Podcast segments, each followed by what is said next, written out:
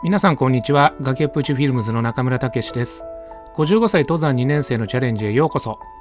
このポッドキャストは私がささやかな登山経験をお話し登山をやりたいと思っている方々の背中を押し始めたばかりの方々をサポートします。またこのポッドキャストでは安全なシニア登山ソロ登山を応援します。短い時間ですがお楽しみいただければ幸いです。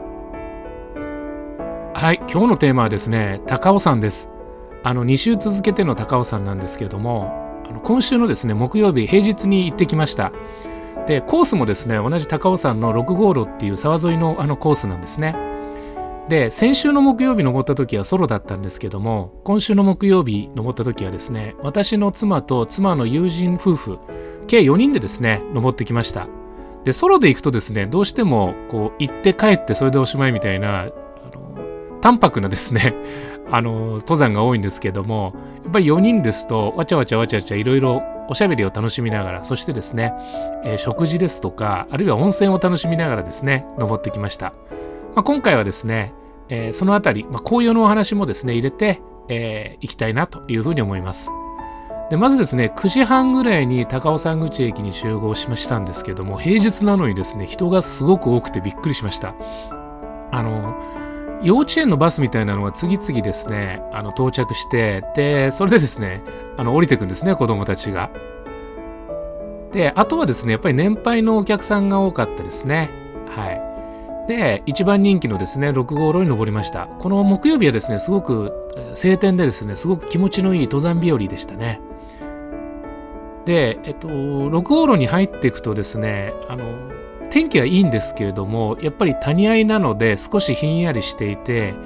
なんかしっとりしてる感じでしたね。であの最初はですね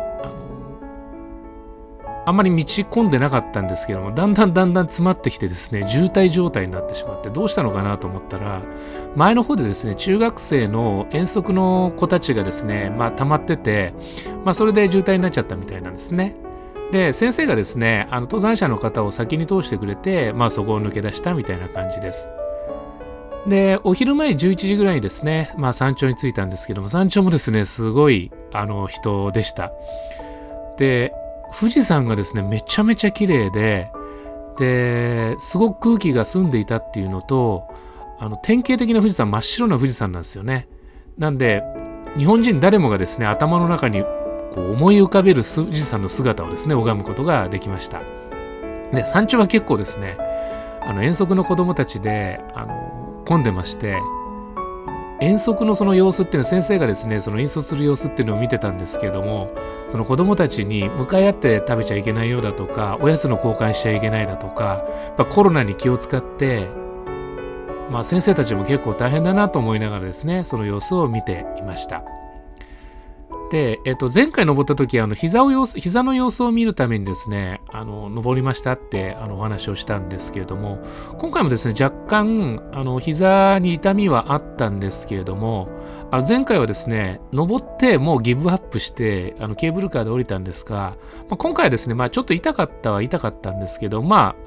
あの降りる山を降りるぐらいまでは平気でしたっていうような感じでまあ徐々に良くなっているのかなっていうあの感じでした。で、お昼過ぎに麓についてですね、あの栄茶屋っていうですね、蕎麦屋さんにあの入りました。結構ですね、並んでて5、6組ぐらい並んでたのかな。で、15分ぐらい待ってお店の中に入りました。で、ここでですね、美味しかったのはですね、そのやっぱり今秋なんで、あの、きのこそばとですね、あと、きのこ天ぷらっていうのをですね、あの、オーダーしました。で、あの、友人夫妻はですね、それに加えてですね、えっと、途中揚げっていうんですかね、あの新潟の長岡地方のなんか郷土食みたいなんですけどでっかいお揚げなんですよね。厚揚げなんですけどもこれがですねうまかったです。できのこ天ぷらはですね結構ボリュームがあってで4種類ぐらい入ってたのかな。でなんかすごくほかほかして美味しかったですね。でその土地揚げっていうのもですね美味しくてあれって表面カリカリで中しっとりっていう風な感じで多分なんか味噌かなんか合わせたあのソースみたいなのがあるんですけども、まあ、それが美味しかったですね。まあ、土地を揚げっていうのを初めてだったんで、まあ、これは覚えておこうというふうに思いました。でそこでまあ食事した後ですね高尾山口駅にあの極楽湯っていうですね日帰り温泉があるんですねでこれはだいぶ前から私知ってたんですけども中に入るのは初めてだったんですけどもこれも結構良かったですあの駅の中にあるっていうことでまあこうイメージとしてですね線路沿いだからこう長細くて狭い温泉なのかなと思ったんですけどもまあ一般的なですねあの日帰り温泉と、まあ、同じぐらいの、まあ、スペースがあって割とゆったりしてました。あとは言ってもですねそのロードサイドの大きな日帰り温泉と比べると若干小ぶりではありますけども全然問題ない感じですね。あのいくつもの種類のお風呂もありましたし。で外のお風呂場ではですね高尾山のその紅葉を見ながらですね、えー、お湯に浸かることができるっていう風な感じでしたね。でこれ良かったのはですねあの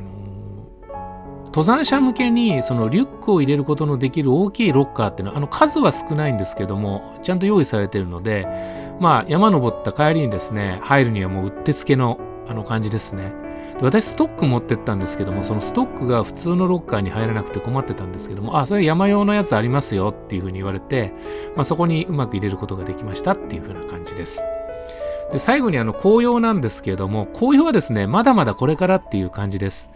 で、えっと、ところどころ色づいてるところっていうのがあって、2箇所あってですね、1箇所はですね、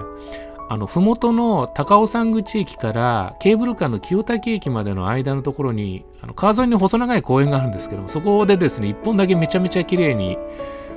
あの色づいてるですね、あの楓がありました。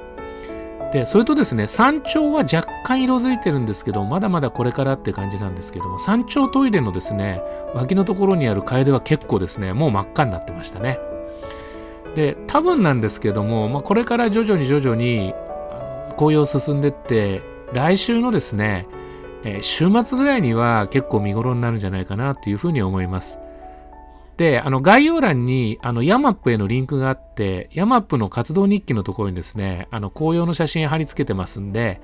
あの時間のある方はですね、そちらも見ていただければいいかなというふうに思います。はい、今日のポッドキャストはこれでおしまいです。お楽しみいただけましたでしょうかご清聴どうもありがとうございました。